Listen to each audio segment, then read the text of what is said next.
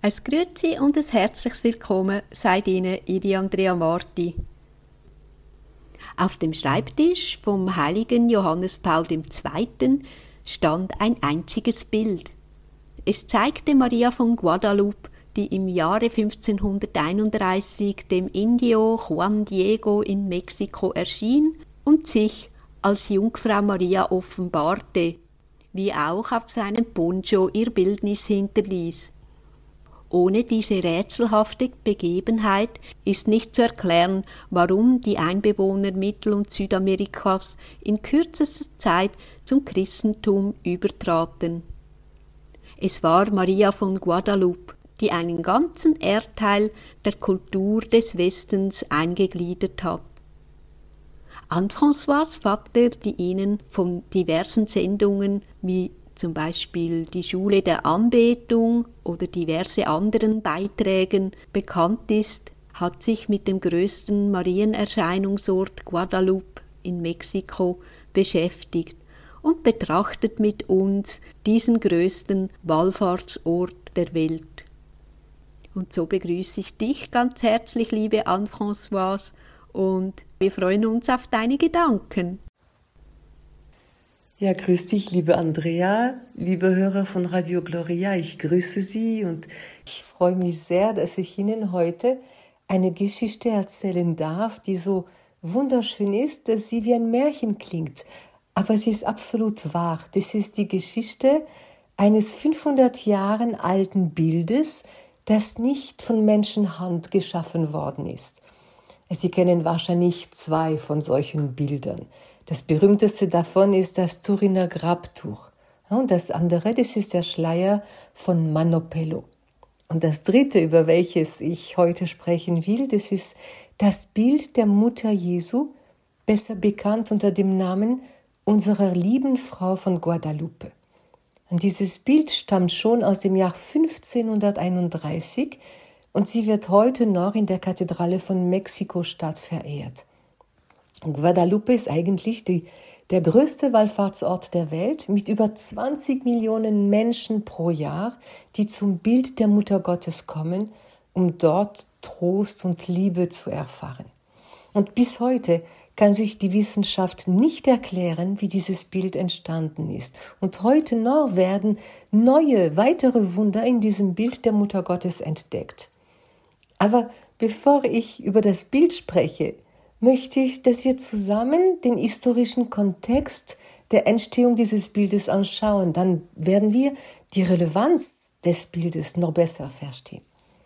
Ich fange mit Europa an, ganz am Ende des 15. Jahrhunderts, also 40 Jahren vor den Ereignissen in Mexiko. Am 3. August 1492 segelt Christoph Kolumbus von Südspanien aus mit drei Schiffen Richtung Westen also er wollte Indien entdecken, aber er wird in Amerika landen. Und die Namen dieser drei Schiffe sind Santa Maria, Pinta und Nina. Und es ist der Journalist Paul Bade in seinem Buch Maria von Guadalupe, der zutreffend bemerkt, dass diese drei Namen, wenn man sie aneinander reiht, einen kompletten Satz bilden. Santa Maria, Pinta, la Nina. Die heilige Maria malt das kleine Mädchen. Und genau dieser Satz wird sich später als eine Art Prophezeiung bestätigt sehen.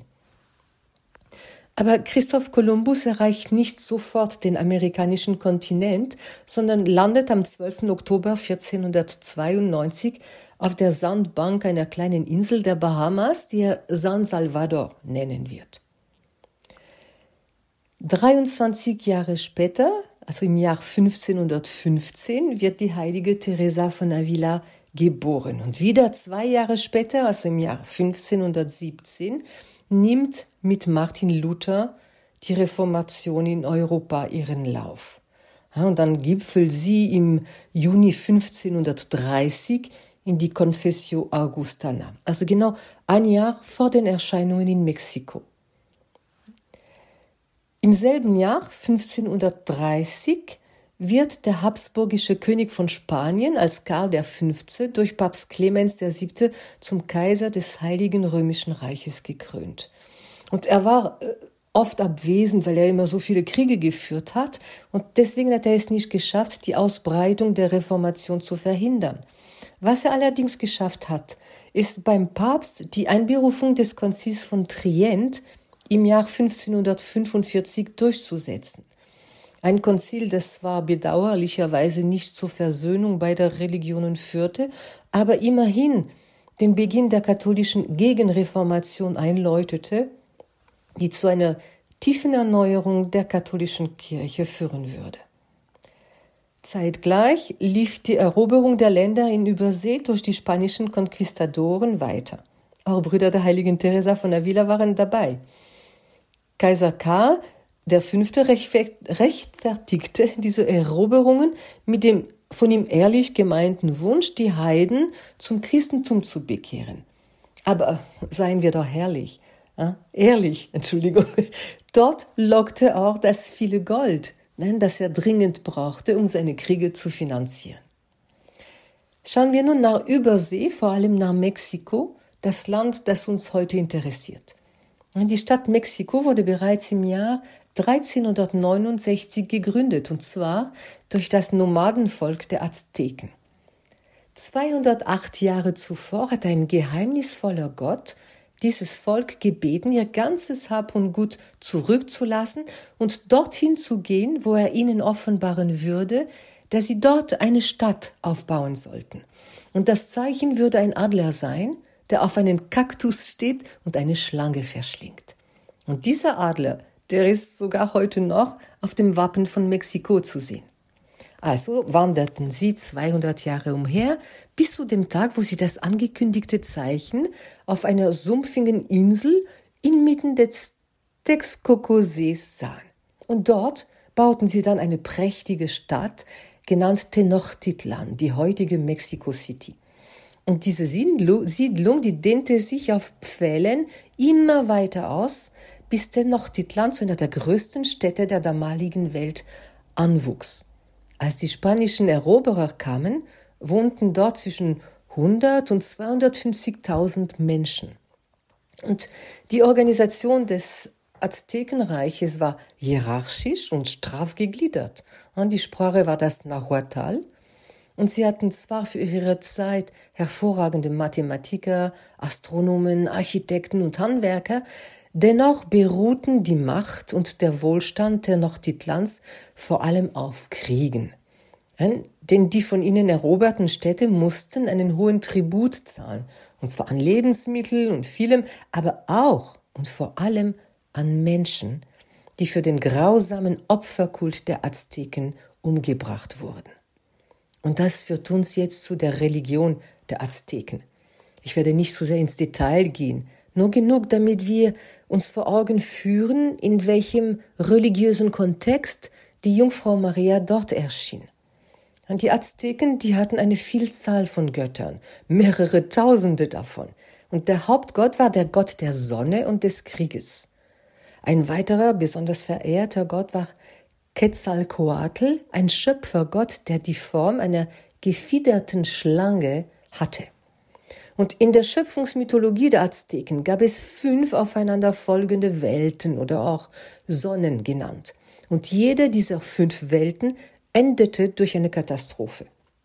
Und die fünfte Sonne, die entstand, als sich der Gott Nanahuatzin in ein Feuer stürzte und sich dadurch in die aufgehende Sonne verwandelte. Es gab allerdings ein Problem mit dieser Sonne, denn sie hing bewegungslos am Himmel.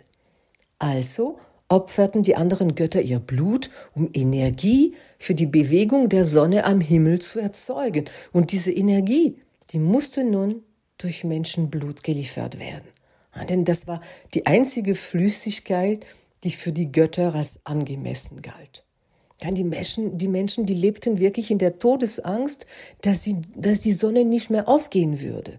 Also musste man diesem Sonnengott täglich mit Menschenblut füttern, damit die Sonne genug Energie hatte, um an, am nächsten Morgen wieder aufzugehen. Es wurden gefangene Krieger, Sklaven und sogar Frauen und Kinder geopfert. Manchmal opferten sich auch aztekische Krieger freiwillig, denn das wurde als eine große Ehre angesehen. Und diese Opfer, die waren absolut grausam. Und die geopferten Menschen, die wurden einzeln auf der Spitze der Pyramiden auf einem Opferstein an Armen und Beinen festgehalten. Und ihnen wurde dann bei lebendigem Leib mit einem Steinmesser das Herz herausgeschnitten. Und dieses Herz wurde anschließend für die Götter verbrannt, damit Sonne und Regen zur rechten Zeit kamen. Und die Leiche, die wurde dann anschließend die steilen Steinstufen hinabgeworfen. Man schätzt die Zahl der Opfer auf 50 bis 60.000 pro Jahr. Man weiß nicht, wenn man weiß, dass der Schöpfer Gott der Azteken, Quetzalcoatl, die Form einer gefiederten Schlange hatte, dann wird einem klar, wem diese Opfer galten. Aber in der aztekischen Mythologie gab es eine Prophezeiung an das Quetzalcoatl, also der Schöpfergott, der unter den Menschen als ein Herrscher mit weißem Gesicht gelebt hatte, mit der Verheißung weggezogen war, dass er über den Atlantischen Ozean wiederkommen und die Herrschaft übernehmen würde. Und die Sage über die Wiederkehr des Gottkönigs kündigte die Ankunft von weißen Göttern mit vierbeinigen Fabelwesen, die über Blitz und Donner gebieten. Und dann gab es im Jahr 1509 der Traum der Prinzessin Papanzin, das war die Schwester des damaligen Kaisers. Sie sah am Ufer des Ozeans viele große Schiffe, die aus einem fernen Land kommen und schwarze Kreuze auf ihren Segeln hatten. Und diese Schiffe, die würden den Azteken die Kenntnis des wahren Gottes bringen.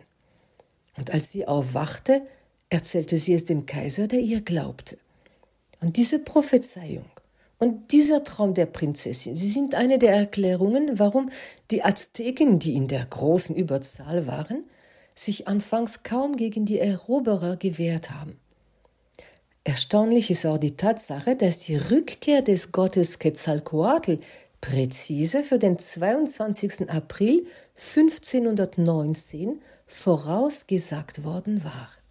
Denn genau an diesem Tag, also am 22. April 1519, es war ein Karfreitag, da landete Hernando Cortés, ein 33-jähriger Spanier, in Mexiko.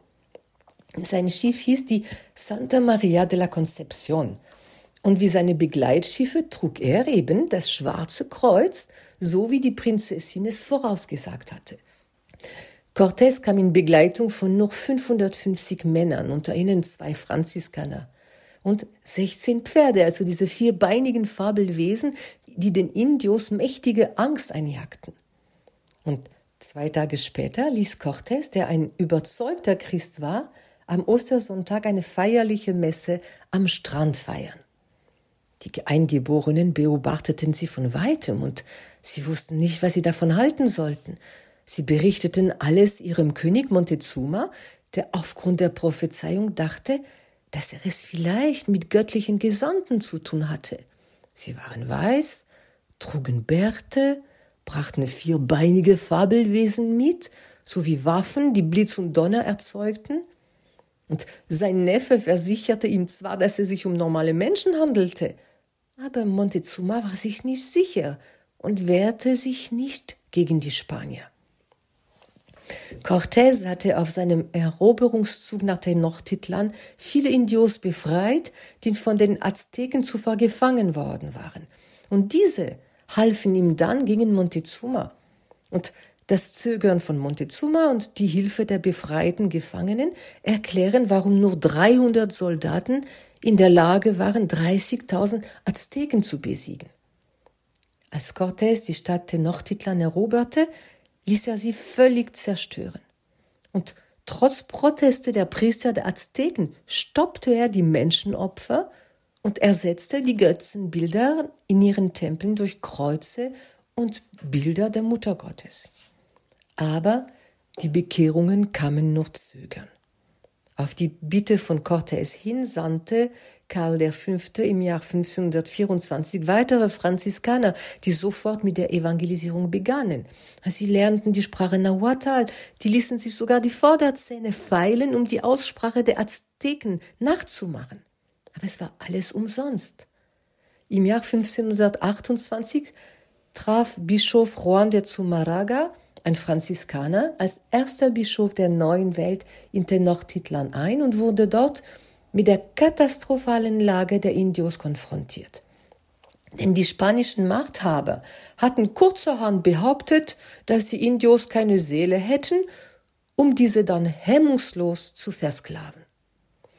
Sofort setzte sich der neue Bischof mit Eifer für die unterdrückten Indios ein und wurde bald als ihr unermüdlicher Beschützer und Verteidiger bekannt. Das hatte aber zur Folge, dass er und seine treuen Padres von den eigenen Landsleuten bedroht und verfolgt wurden. Schließlich gelang es dem mutigen Bischof, eine Botschaft über die schrecklichen Zustände in einem ausgehöhlten Kruzifix an Kaiser Karl nach Spanien zu schmuggeln. Daraufhin erließ Karl V. ein Gesetz gegen die Sklaverei und setzte eine neue, bessere politische Führung ein. Dennoch stand Mexiko unmittelbar vor einem blutigen Aufstand. Denn die Indios, die hatten nichts mehr zu verlieren. Und das, was sie bis jetzt geglaubt hatten, erwies sich als eine Lüge. Die Abertausenden von Opfern, die wären nicht nötig gewesen, denn auch ohne sie ging die Sonne trotzdem jeden Morgen auf. Andererseits aber war die Religion der Eroberer keine Alternative, die Indios empfangen nur, empfanden nur Abscheu davor. Denn diese weißen Eindringlinge, sie predigten zwar die Liebe, aber sie ermordeten, versklavten und raubten ihr Volk aus. Man muss wissen, innerhalb von zehn Jahren starben acht Millionen Indios an den Kriegen und Seuchen, die die Europäer mitgebracht hatten. Ja, die Indios hatten nicht mal mehr die Kraft, ihre Toten zu beerdigen. Das Volk der Azteken war am Ende, war total verzweifelt. Und in dieser äußerst angespannten, aussichtslosen Situation, als niemand es erwartete, griff plötzlich der Himmel ein, der Himmel ein. Am 9. Dezember 1531, vor fast 500 Jahren, erschien die Mutter Gottes einem einfachen Bauer, einem Witwer genannt Juan Diego, der zu den wenigen Getauften Mexikos gehörte. Als Juan Diego 1474 auf die Welt kam, bekam er den Namen Tuazin, was so viel bedeutet wie sprechender Adler oder einer, der wie ein Adler spricht. Nach dem Tod seines Vaters kam der Junge in die Obhut seines Onkels. Damals lebte die Bevölkerung in ständiger Angst unter dem starken Einfluss der Heidenpriester. Und im Jahr 1487, zum Beispiel als Juan Diego 13 Jahre alt war, erlebte er, wie in Tenochtitlan anlässlich der Einweihung des großen Tempels innerhalb von vier Tagen 80.000 Menschen dem Sonnengott geopfert wurden. Nach seinem Militärdienst heiratete er ein junges Mädchen seines Standes und führte mit ihr ein bescheidenes Leben als Bauer. Und mit seinem Onkel, Juan Bernardino, gehörten er und seine Frau zu den ersten Christen des Landes. Juan Diego und seine Frau Maria Lucia, wie sie nun nach ihrer Taufe hießen, gingen jeden Sonntag, aber auch jeden Samstag zu Ehren Mariens zu Fuß zur Messe. Und zwar barfuß über eine einfache Strecke von 14 Kilometern. Und als 1529 seine Frau starb, zog Juan Diego zu seinem alten Onkel nach Tolpetlac. Und es wird berichtet, dass die auffallendste Tugend von Juan Diego die Demut war. Vielleicht hat ihn die Jungfrau Maria deshalb als ihren Zeugen auserwählt. Am Samstag, den 9. Dezember 1531, machte sich der inzwischen 57-jährige Juan Diego noch im Dunkeln wieder einmal auf die 14 Kilometer lange Fußreise über die Hügel nach Tlatelolco, um die Frühmesse zu besuchen. In der Missionsstation wurde an diesem Tag das Fest der unbefleckten Empfängnis Mariens gefeiert. Und als sich Juan Diego beim Sonnenaufgang dem Hügel Tepeyac näherte, wo einmal der Tempel der Gottheit Tonantzin, also die Muttergöttin des Mondes, gestanden hatte, vernahm er plötzlich herrliche Musikklänge. Es klang wie wunderschönen Vogelgesänge. Erstaunt blieb er stehen und glaubte, er sei im Paradies. Als er zum Hügel hinaufschaute, hörte er von dort eine sanfte Frauenstimme seinen Namen rufen und in der Nahuatl-Sprache zu ihm sprechen. Und jetzt zitiere ich Luis Lasso de la Vega, der 1649 diese Worte niederschrieb. Also Maria sagte, kleiner Juan, Juanitzin, Diegozin. Da machte er sich auf, dem Ruf zu folgen. Nichts verwirrte sein Herz, nichts ängstigte ihn. Er fühlte sich nur sehr froh, sehr glücklich. Eilig stieg er den Weg hinauf, um zu sehen, wer ihn gerufen hatte. Als er die Höhe erreicht hatte, sah er eine edle Dame auf dem Gipfel des Hügels stehen. Sie bedeutete ihm, näher zu treten. Als er aber vor ihr stand, überwältigte ihn ihre Schönheit, die alles übertraf, was er je gesehen hatte. Sie war vollkommen. Ihr Gewand leuchtete wie die Sonne, und die Erde leuchtete um sie herum wie ein Regenbogen im Nebel. Die Pflanzen blitzten strahlend grün wie Smaragde. Da warf er sich vor ihr nieder und lauschte den Worten ihrer Stimme. Friede und Liebe gingen von ihr aus, und unwiderstehlich zog ihre Zärtlichkeit ihn zu sich heran. Höre, Juanzin, Juanito, mein Kleinster, sagte sie, Kleinster meiner Söhne, wo willst du hin? Er antwortete, meine Herrin, Königin, Mininia, mein Kleines, mein Töchterlein, mein Mädchen, dort drüben gehe ich hin. Ich gehe zu deinem Häuschen nach Mexiko, Tlatelolco. Da will ich Gott dienen und ehren, wie seine Priester es uns lehren, die hier unseren Herrn vertreten. Also hier sehen wir von Anfang an, die Zärtlichkeit des Dialogs zwischen der Jungfrau Maria und Juan Diego. Und nun will ich Ihnen vorlesen, was Maria zu Juan Diego sagt. Ich werde später Ihnen viele Wunder erzählen, die den übernatürlichen Ursprung des Bildes bestätigen. Aber diese Wunder, die dürfen uns nicht von den Worten ablenken, die die Jungfrau Maria damals zu Juan Diego sagte. Denn diese Worte, die spricht Maria heute noch zu jedem von uns. Hören Sie. Unmittelbar nach diesen Worten enthüllte sie ihm ihren kostbaren Willen und sprach, Präge dir folgendes gut ein, allerkleinster meiner Söhne. Ich bin die immerwährende, heilige Jungfrau Maria, die Mutter des einzig wahren heiligen Gottes, des lebenspendenden Schöpfers aller Menschen. Er ist der Herr des Nahen und des Fernen, des Himmels und der Erde. Ich wünsche mich sehr, dass mir hier ein Heiligtum errichtet wird, wo ich ihn zeigen, preisen und für immer bezeugen kann.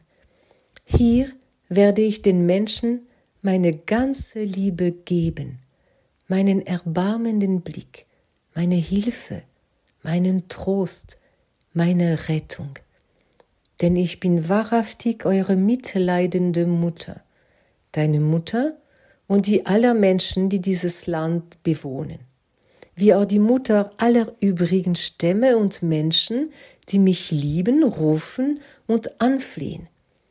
Ich bin die Mutter all derer, die mich suchen und mir vertrauen. Hier werde ich ihr weinen und ihr klagen hören. Hier werde ich sie in ihrer Trauer trösten und all ihre Schmerzen lindern. Hier werde ich sie heilen in ihrer Pein, ihrem Elend und Leid. Um nun aber auszuführen, was meine mitleidigen und barmherzigen Augen vorhaben, geh zum Bischof von Mexiko. Ende des Zitats. Und Juan Diego machte sich sofort auf den Weg zum Bischof. Don Juan de Sumaraga der inzwischen schon seit drei Jahren in Mexiko lebte. Und die Diener, die ließen Juan Diego lange warten. Und als er dann endlich zum Bischof zugelassen wurde, erzählte er ihm kniend mit Hilfe eines Dolmetschers, was die Mutter Gottes ihm aufgetragen hatte. Der Bischof hörte staunend zu, sagte dann aber, mein Sohn, komm ein anderes Mal zurück, dann werde ich dir in Ruhe zuhören. Ich will noch über deinen Wunsch nachdenken. Traurig verließ Juan Diego die Stadt und kehrte in der Abenddämmerung zum Gipfel der Anhöhe zurück, wo die Königin des Himmels ihn schon erwartete. Er berichtete ihr, dass er den Bischof nicht überzeugen konnte und bat sie wörtlich, einen Edlen hinzuschicken, der bekannt und respektiert wird, damit man ihm glaubt. Denn Juan Diego hielt sich für einen armen Wicht, wie er sagte, und er insistierte, wo du mich hingeschickt hast, ist kein Ort für mich, kleinste Jungfrau, mein allerkleinstes, mein Kind, meine Herrin und Königin, ich bitte dich, erlass mir deine Bitte. Ich bereite dir noch Verdruss und Ärger, wenn ich gehe. Aber Maria ließ sich nicht umstimmen und antwortete, es ist aber unbedingt notwendig, dass du selbst gehst und darum bittest. Durch deine Vermittlung soll ausgeführt werden, was mein Herzenswunsch und Wille ist. Geh morgen noch einmal zum Bischof. Sag ihm noch einmal, dass ich es persönlich bin. Ich, die immerwährende Jungfrau und allzeit heilige Maria. Ich, die ehrwürdige Gottesmutter. Ich sende dich. Das scheint Juan Diego überzeugt zu haben, denn dann sagte er Maria, dass er mit Freude gehen würde, um ihr Herz nicht zu betrüben, und er versprach am nächsten Abend wiederzukommen. Noch einmal ging er zum Bischof, und wieder wartete er sehr lange, und wieder berichtete er vom Wunsch der Mutter Gottes in einem Heiligtum. Der Bischof stellte ihm viele Fragen, und am Ende verlangte er nach einem Zeichen. Als Juan Diego auf dem Hügel Maria davon berichtete, bat sie ihn, am nächsten Morgen wieder zu kommen. Aber als Juan Diego zu Hause ankam, lag sein Onkel Juan Bernardino im Sterben weshalb dieser ihn am nächsten Morgen in aller Frühe in die Stadt schickte, um einen Priester zu holen. Es war nun der 12. Dezember 1531. Und damit die Jungfrau Maria Inia nicht auffällt, ging Juan Diego über einen anderen Weg. Aber Maria hatte ihn beobachtet und schon auf ihn gewartet. Und in dem Bericht heißt es, Sie kam zu der Seite herab, wo er nicht ausweichen konnte, stellte sich ihm in den Weg und fragte Was ist, kleinster meiner Söhne? Wohin lenkst du deine Schritte? Wo willst du hin? Juan Diego warf sich daraufhin vor ihr nieder und erklärte ihr, dass sein Onkel im Sterben liegt und dringend einen Priester braucht, und er bat Maria um ein bisschen Geduld. Hören wir ihre Antwort. Höre und nimm es dir zu Herzen, kleinster meiner Söhne. Da ist nichts, das dich erschrecken soll. Nichts soll dich betrüben und verzagen lassen. Fürchte weder diese Krankheit noch irgendeine andere Krankheit, noch Angst oder Kummer. Bin ich denn nicht hier, ich, deine Mutter? Stehst du nicht in meinem Schutz und Schatten? Bin ich nicht die Quelle deiner Freude? Nichts soll dich mehr ängstigen und verwirren. Auch die Krankheit deines Onkels soll dich nicht mehr quälen und bedrücken. Er wird an ihr nie sterben. Nimm das in deinem Herzen sicher mit. Er ist schon gesund. Und tatsächlich stellte sich später heraus, dass genau in diesem Augenblick sein Onkel gesund geworden war. Juan Diego spürte, wie Frieden und eine große Ruhe sein Herz erfüllten, und er bat die Königin um das Zeichen für den Bischof. Sie befahl ihm, zum Gipfel des Hügels zu steigen und die Blumen zu pflücken, die er dort finden würde. Juan Diego wusste, dass dort oben keine Blumen wachsen, und nur dazu war es Winter und es gab Frost. Aber er vertraute Maria, und tatsächlich fand er dort herrliche, duftende, kastilische Rosen in allen Farben. Er pflückte sie und legte sie in seinen Umhang, eine sogenannte Tilma, die aus groben Agavenfasern gewoben war. Er brachte die Blumen zu Maria, die sie schön ordnete und in den Umhang, Umhang zurücklegte mit der Bitte, diese zum Bischof zu bringen und nur vor ihm den Mantel zu öffnen. Und sie fügte hinzu, du bist mein Botschafter, du hast mein vollstes Vertrauen. Nun wusste Juan Diego, es würde alles gut gehen, denn nun hatte er das geforderte Zeichen. Als er im Bischofspalast angekommen war, ließen ihn die Diener wieder nicht durch. Wieder musste er sehr lange warten. Als aber die Diener ihn zwangen, seinen Mantel zu öffnen, staunten sie über die Rosen, doch als sie versuchten, nach ihnen zu greifen, verschwanden sie jedes Mal. Daraufhin rannten sie endlich zum Bischof, der begriff, dass nun das angeforderte Zeichen da war.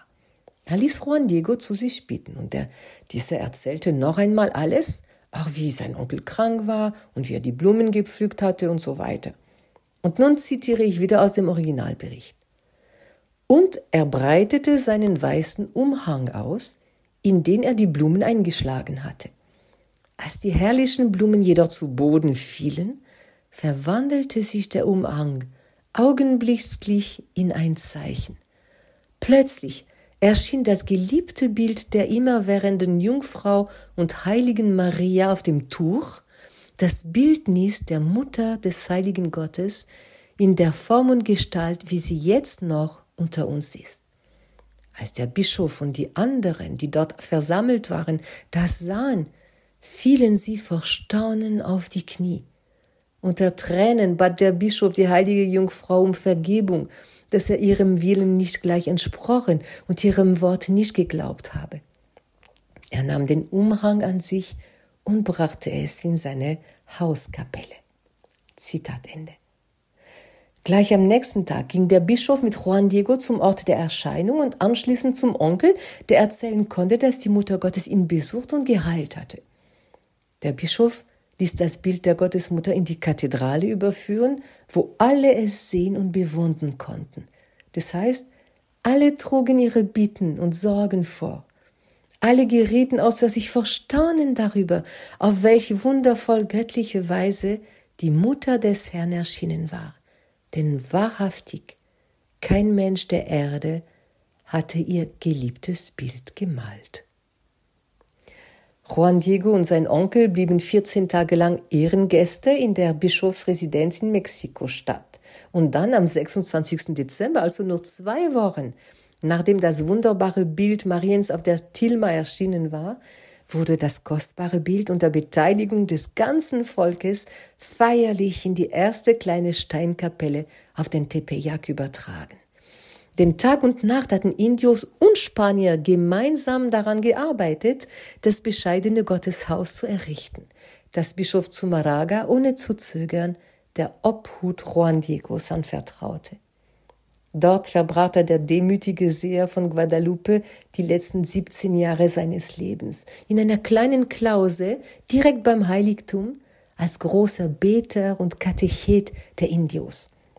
Denn Juan Diego wurde bis zu seinem Tod nicht müde, die zärtlichen Worte der Gottesmutter und die Geschichte des Gnadenbildes zu erzählen. Er starb mit 74 Jahren am 30. Mai 1548 und wurde dann erst am 31. Juli 2002 durch Papst Johannes Paul II. als erster Indio heilig gesprochen. Er, der eifrige Apostel unserer lieben Frau von Guadalupe. Aber wir können uns fragen, woher kommt der Name Guadalupe? Guadalupe, das war schon damals ein berühmter Wallfahrtsort, ein sehr beliebter Ort in Spanien. Und man vermutet, dass Maria wahrscheinlich zu Juan Diego gesagt hat, dass sie die Schlangenzertreterin ist, was auf Nahuatl Coatlupe heißt und vom Dolmetscher wahrscheinlich als Guadalupe verstanden wurde.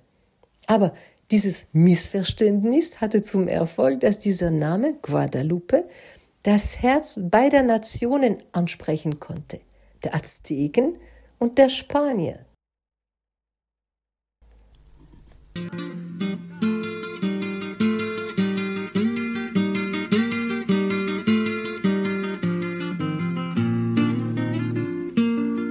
Virgen morenita, Virgen Virgen morenita, te elevo mi cantar.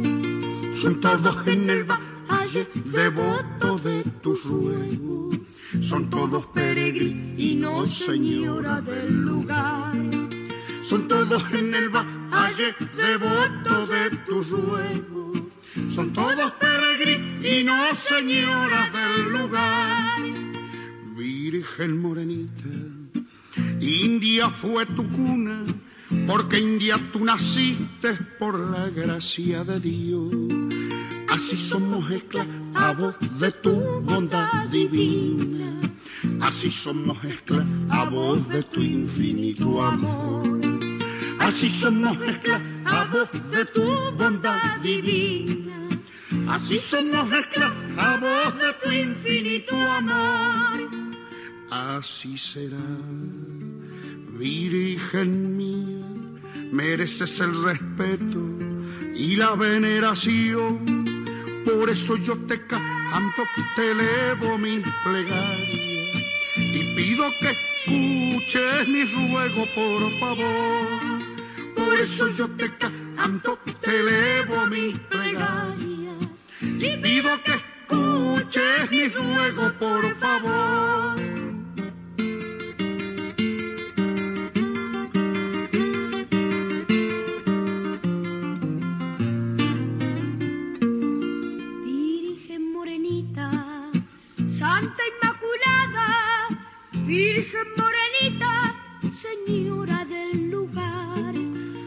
Gozas del respeto y cariño de tus hijos, así los peregrinos te rezan en tu altar.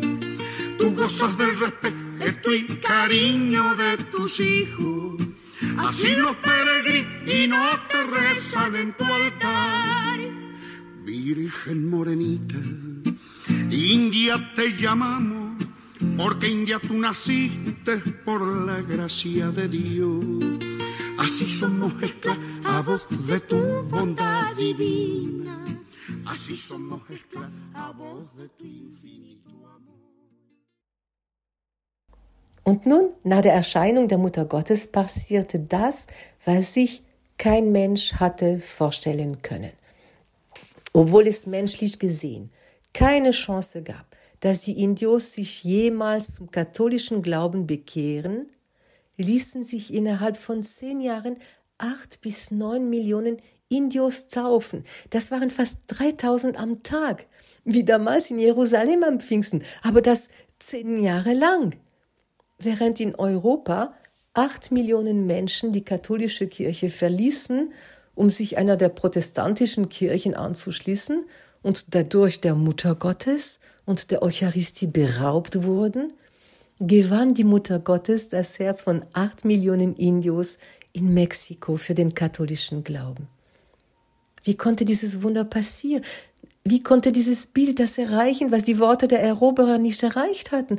Was sahen denn die Azteken, die in ihrer Religion im Lesen von Bildern und Symbolen geübt waren? Was sahen sie in diesem Bild?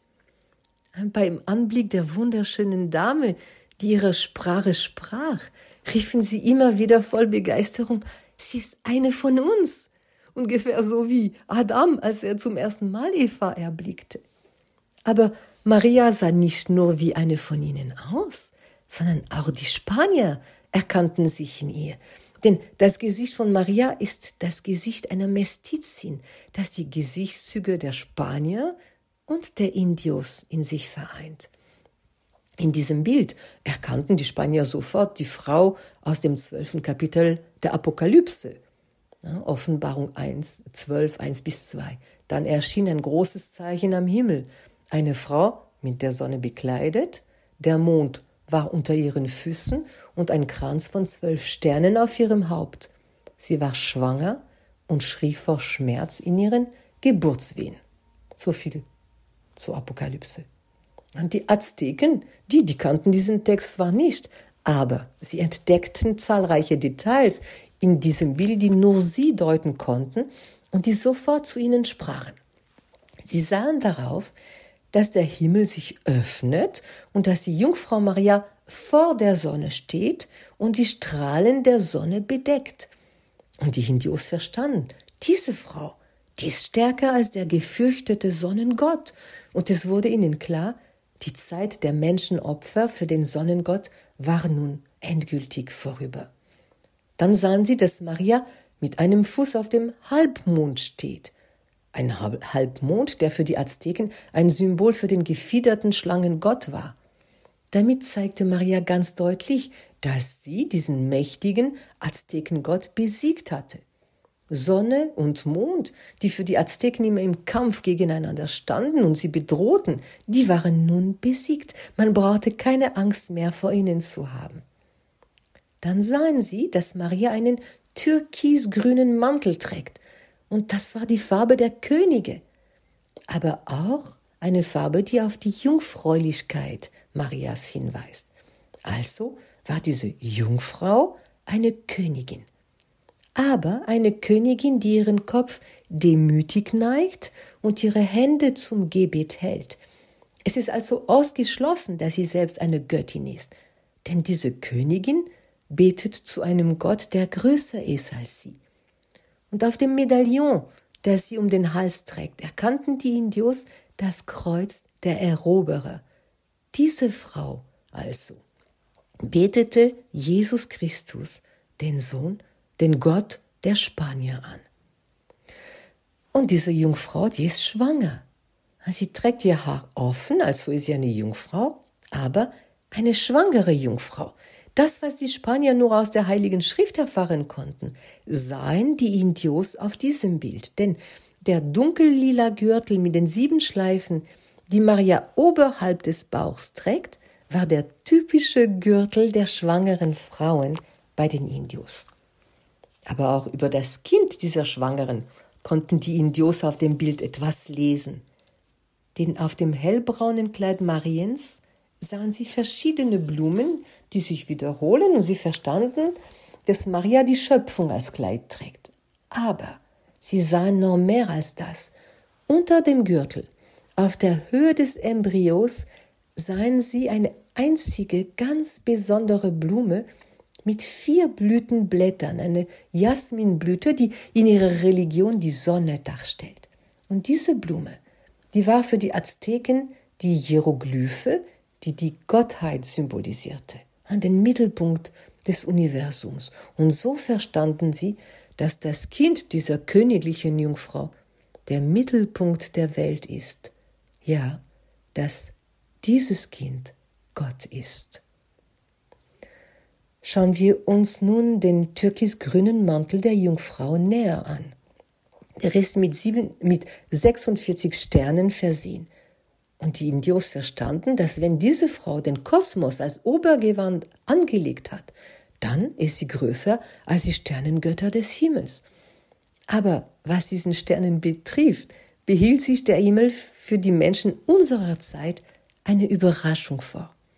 Am 22. Dezember 1981 entdeckte Mario Rojas, dass die Sternenkonstellation auf dem Mantel genau das Himmelsbild vom 12. Dezember 1531 um 10 Uhr in Mexiko aufweist. Das heißt die Uhrzeit, als Juan Diego seinen Poncho vor dem Bischof öffnete. Aber noch erstaunlicher ist, dass diese Sternenkonstellation nicht aus der Perspektive der Erde, sondern aus der Perspektive des Himmels dargestellt ist. Noch eine Anmerkung zu dem Datum. Wir wissen, dass das Datum der Wintersonnenwende variabel ist. Dieses Jahr wird sie zum Beispiel am 22.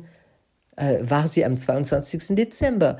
Im Jahr 2024, also dieses Jahr, wird sie am 21. Dezember sein.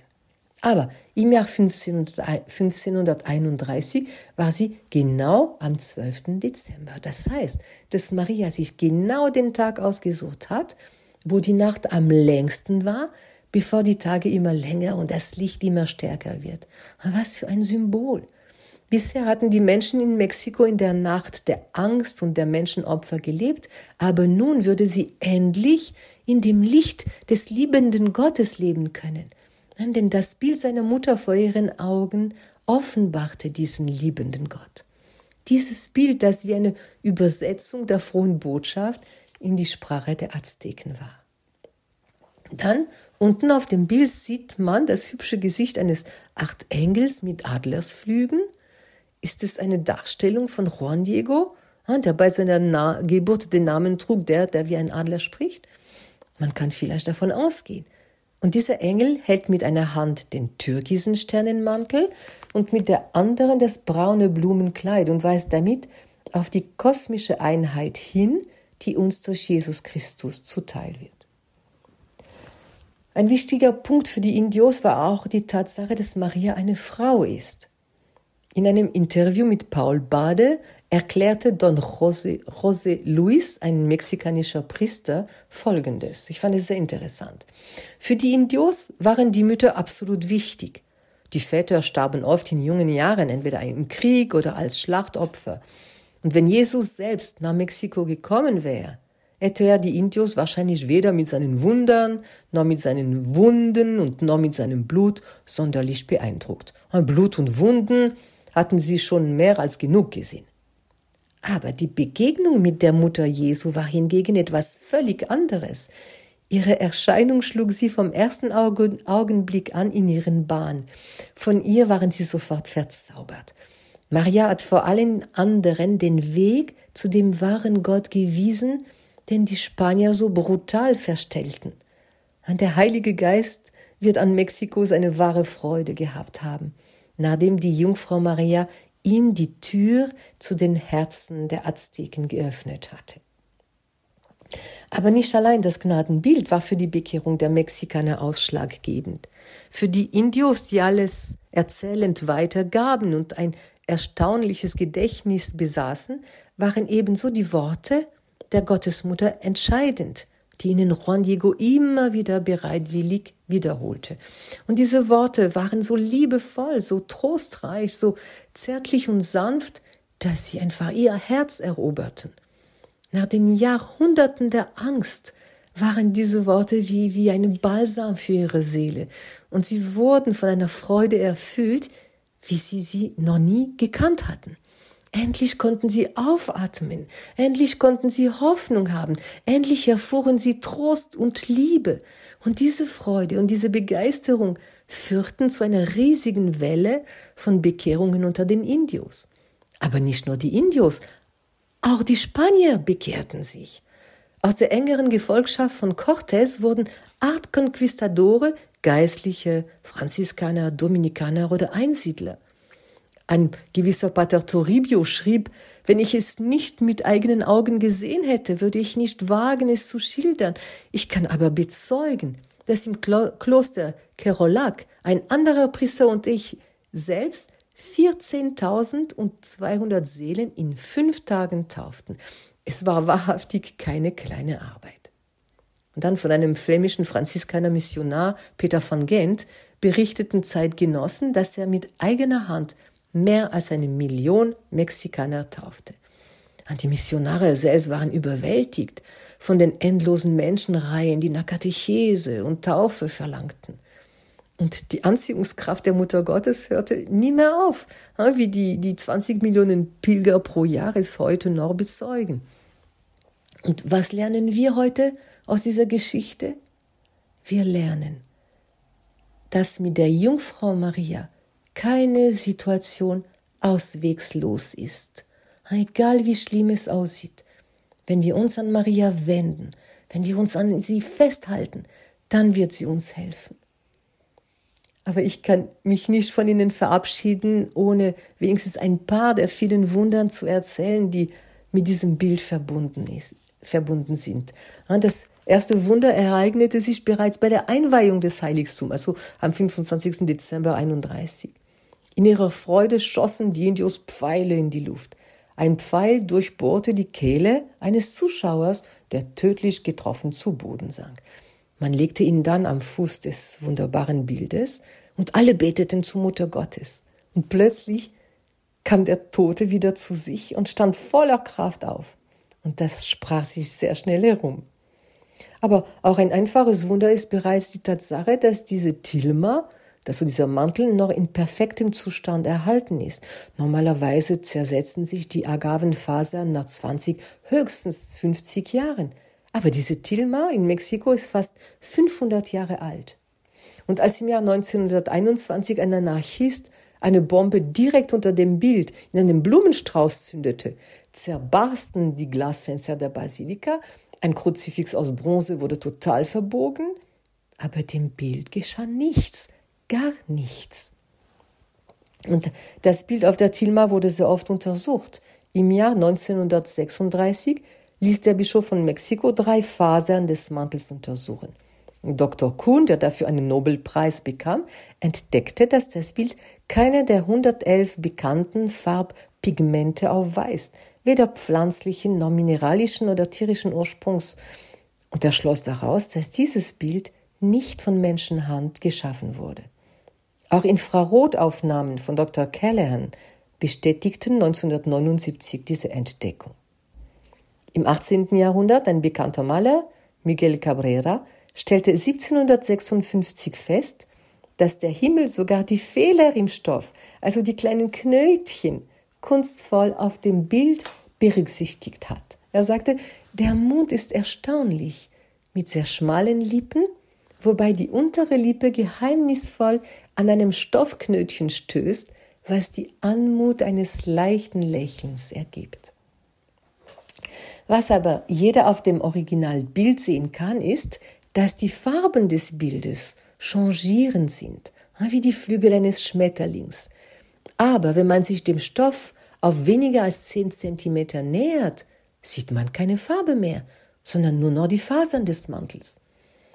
Aber die NASA hat kürzlich entdeckt, etwas, das uns noch mehr ins Staunen versetzt.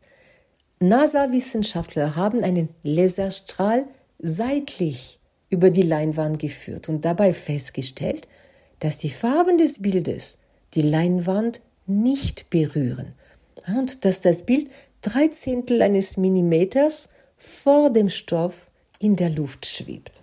Unglaublich, oder? Und es gäbe noch zahlreiche Wunder zu erzählen, zum Beispiel über die Schwangerschaft von Maria. Aber nun komme ich zu den Wundern, die die Menschen in unserer Zeit am meisten faszinieren, und zwar die Wunder in den Augen Mariens, in diesen sanften Augen, die uns mit so viel Liebe und Zärtlichkeit und Barmherzigkeit anschauen. Bereits 1929 vergrößerte der offizielle Fotograf der Basilika von Guadalupe Negative des Bildes und stellte verblüfft fest, dass in Marias Pupille die Spiegelung eines bärtigen Mannes zu sehen war.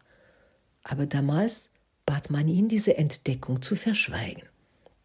Erst 1956 berief der Erzbischof von Mexiko eine Kommission von Augenärzten ein.